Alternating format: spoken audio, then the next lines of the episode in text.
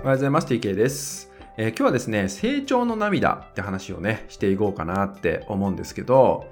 この成長の涙っていうのは何かっていうとですね、まあ、大きく分けると2つの涙があるのかなって思います。まあ、簡単に言うと、えー、感動する嬉し泣きってものと、悲観して悲し泣きってものですね。悲しくなって涙が出てしまう。この2つに大きくね、分けるとですけど、分かれていくんじゃないかなって思います。まあ、この場合、成長の涙っていうのは、最初にお伝えした、まあ、感動して嬉しくなって涙が出てくる。嬉し泣きってやつですね。こっちが成長する涙なんじゃないかなって思います。で、これはね、えー、僕のセッションの中でもですね、えー、相談、個別相談会とかそういうセッションの中でもですね、結構あるのが、自分の内面の中を見つめていただいて、まあ、自分が感じていることを話していただく時間があるんですけど、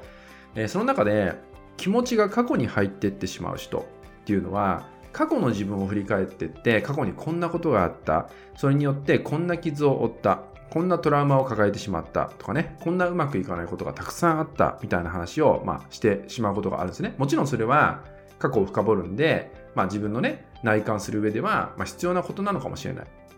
ただそれをですねえー、だから私はダメなんだって言ったように悲観状態に入ってってですねもう辛いといった涙を溢れ出して流す人がいますこの場合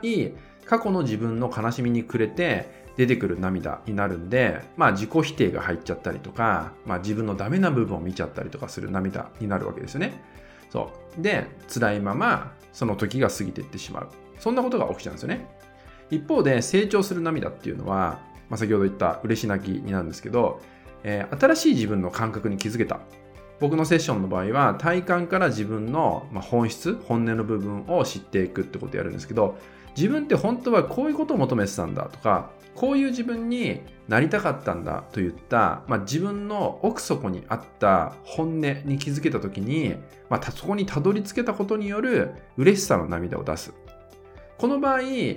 多くの方が成長していくっていうのをね、見てて僕は感じたんですよね。同じ涙にしても、自分の中から出てくる何がきっかけで出てくるかってことなんですよね、涙が。それによって成長するか、過去のまま今を生きてしまうか、そういうのがね、決まってくるんじゃないかなって思います。あなたはいかがでしょうか、えー、自分を責めて、自分の過去ばかりを見て、悲しみに暮れて涙を流し続けていないでしょうか？その場合、そのままでいると前が向けなくなってしまうんですね。だから、新しい感覚、新しい体感を得ていく、新しい自分を知っていく、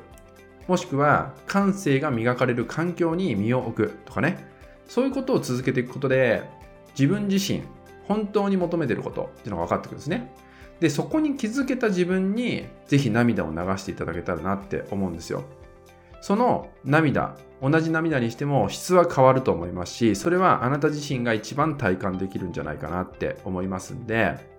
えー、涙の種類っていうのがね、えー、大きく分けるとこの2つがありますんで、まずはね、今の自分自身がどっちなのか、ここをね、振り返っていただいてですね、ぜひですね、えー、もう一度ね、自分の中身、内側にあるものっていうのをしっかりとね、向き合ってほしいかなって思いますんで、まあ、今回はね、このような内容をお伝えさせていただきました。えー、今回ね、えー、涙、成長の涙って話をね、していきました。2つの涙の中で、まずね、自分はどちらが多く、えー、涙として出ているだろうかっていうのを振り返りつつね、えもしね、悲しみに暮れる涙がとても多いんであれば、えここでね、ちょっと自分の環境を変えていくとかね、えもう一度自分と向き合う時間を丁寧に作っていくってことをね、大切にしていただけたらなと思います。はい、引き続きですね、LINE 登録、メルマガ登録で特典をプレゼントしております。そちらもご登録いただけると嬉しいです。